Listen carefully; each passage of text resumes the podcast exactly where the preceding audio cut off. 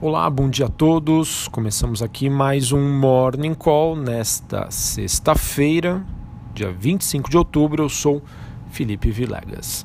Bom, olhando para o desempenho das principais bolsas internacionais, temos mais um dia em que os mercados operam de lado, entre altas e baixas, com um sentimento positivo recente ofuscado pelos balanços fracos de gigantes como a Amazon e a AB é, que foram divulgados é, nas últimas horas. Enfim, né, o, tema guerra comercial, é, desaceleração das principais economias globais estava um pouquinho ofuscado por essa questão dos balanços corporativos na Europa, nos Estados Unidos e também aqui no Brasil. E agora que nós tivemos entre ontem e hoje a divulgação de dados mais fracos, o investidor começa a pisar no freio. Ah, então, em suma, é, esses ativos de risco abrem hoje bem próximos da, da estabilidade.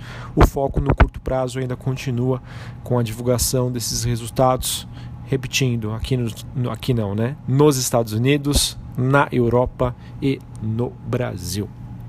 Digamos que estamos, é, bem verdade, passando por um momento aí mais positivo, sustentado pelas expectativas ainda de uma resolução da guerra comercial, que está um pouquinho de lado, mas ainda mantém o humor do investidor, e pelo quadro técnico um pouco mais saudável do mercado. Né? Os fundamentos, contudo, na minha opinião, ainda seguem bastante fragilizados.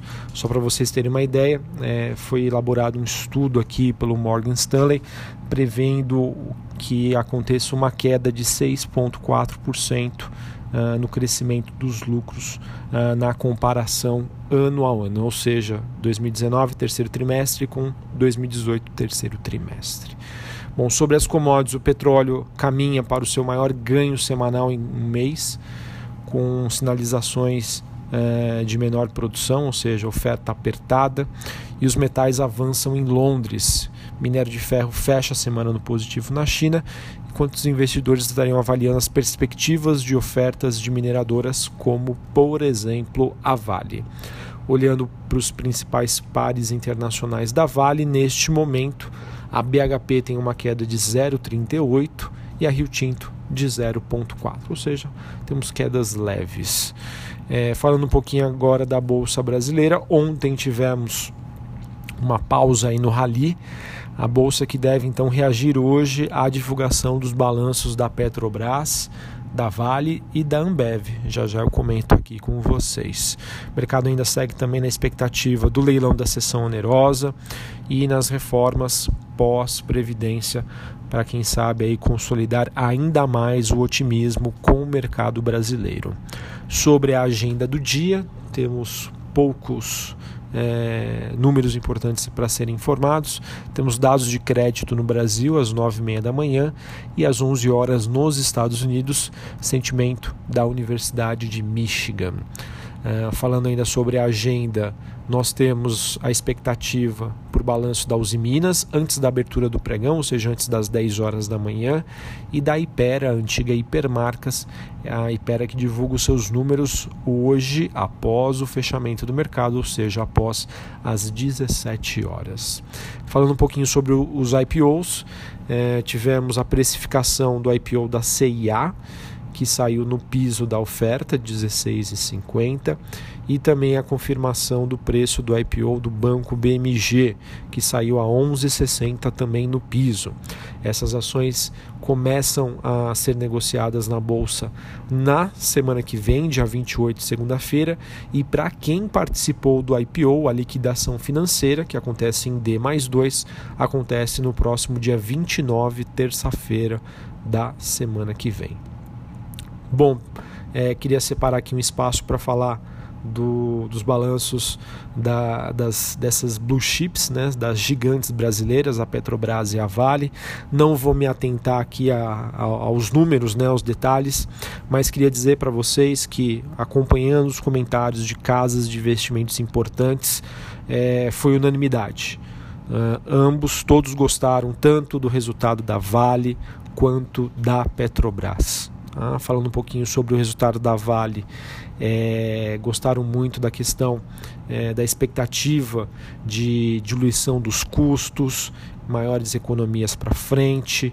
É, ressaltaram aqui a forte geração de caixa, o fluxo de caixa operacional da Vale foi muito forte nesse terceiro, nesse terceiro trimestre de 2019, o que mostra, né, o que sugere que a companhia estaria, entre aspas, virando a página frente à tragédia de Brumadinho, né, que acaba gerando um peso sobre o papel, e mostra que está se criando um cenário muito construtivo é, que deve então sinalizar uma retomada do pagamento de dividendos já no próximo ano. Em suma, esperam um, uma reação positiva hoje da Vale, obviamente se o cenário também internacional ajudar.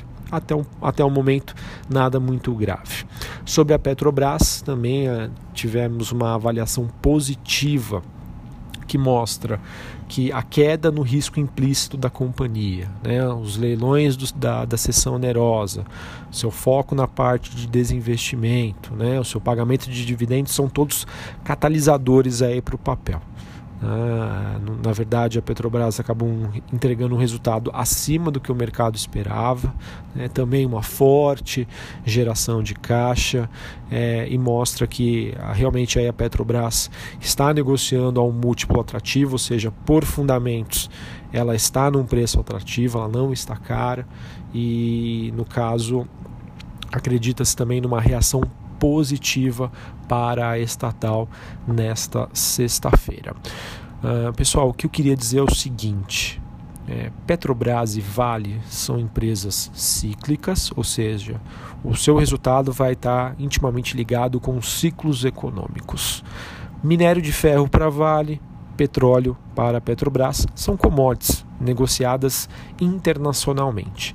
Então o que acontece é que nesse ambiente em que nós temos é, expectativas né, sobre guerra comercial, sobre ah, uma resolução quanto a isso, dúvidas sobre a, a saúde financeira das principais economias, então tudo isso pode gerar volatilidade para empresas como a Petrobras e a Vale no curtíssimo prazo, curtíssimo curto prazo. Ó, se o Trump soltar aí um tweet, o petróleo vai cair, o minério de ferro vai cair. Isso tende a pressionar a cotação desses ativos. Mas, com uma visão de médio e longo prazo, faz hoje total sentido manter uma posição dentro de uma carteira diversificada em Petrobras e Vale, ou em Petrobras ou Vale. Tá? Faz sentido desde que você tenha ciência consciência é, de que essas empresas podem sofrer pela questão do cenário internacional, que pode impactá-las. Mas, olhando somente para a empresa, o cenário, os fundamentos seguem muito construtivos. Então acho que vale a pena o risco. Mas obviamente isso depende de cada investidor, de como ele reage à questão da volatilidade, que infelizmente é entre aspas o ponto negativo de, desse tipo de empresa tá bom? Em relação aos, às demais empresas que divulgaram seus dados de balanço, a Renner divulgou um lucro de 190 milhões no terceiro trimestre, acabou frustrando um pouquinho o consenso. Os dados vieram abaixo do que o mercado esperava, bem como o seu EBITDA, que é o potencial de geração de caixa, e as suas receitas também ficaram devendo. Uh, destaque negativo para menores vendas na rede Camicado. A Ambev, também de acordo com o compilado da Bloomberg, teve um recuo no seu lucro líquido. Foi um trimestre um pouquinho mais fraco para a Ambev. As receitas vieram abaixo do estimado. Fleury divulgou um lucro acima do esperado porém uh, maiores custos da parte de laboratórios acabaram pressionando as margens da companhia. E a Grendene, que teve um crescimento aí dos lucros de quase 50% no terceiro trimestre. Enfim, uh, essa sexta-feira então que será marcada uh, pela, por essa reação do mercado frente a esses dados de balanço e na expectativa também das empresas que ainda vão divulgar. Então, por enquanto, o cenário lá fora está relativamente tranquilo, não acredito que seja um empecilho e também não temos muitas notícias aí no âmbito político. Então vamos aguardar aí, quem sabe, né, levando em consideração que Petrobras e Vale têm um peso significativo na bolsa, quem sabe a gente tenha um dia positivo. Um abraço a todos, uma excelente sexta-feira, um ótimo final de semana e a gente se encontra novamente na semana que vem. Valeu, um abraço.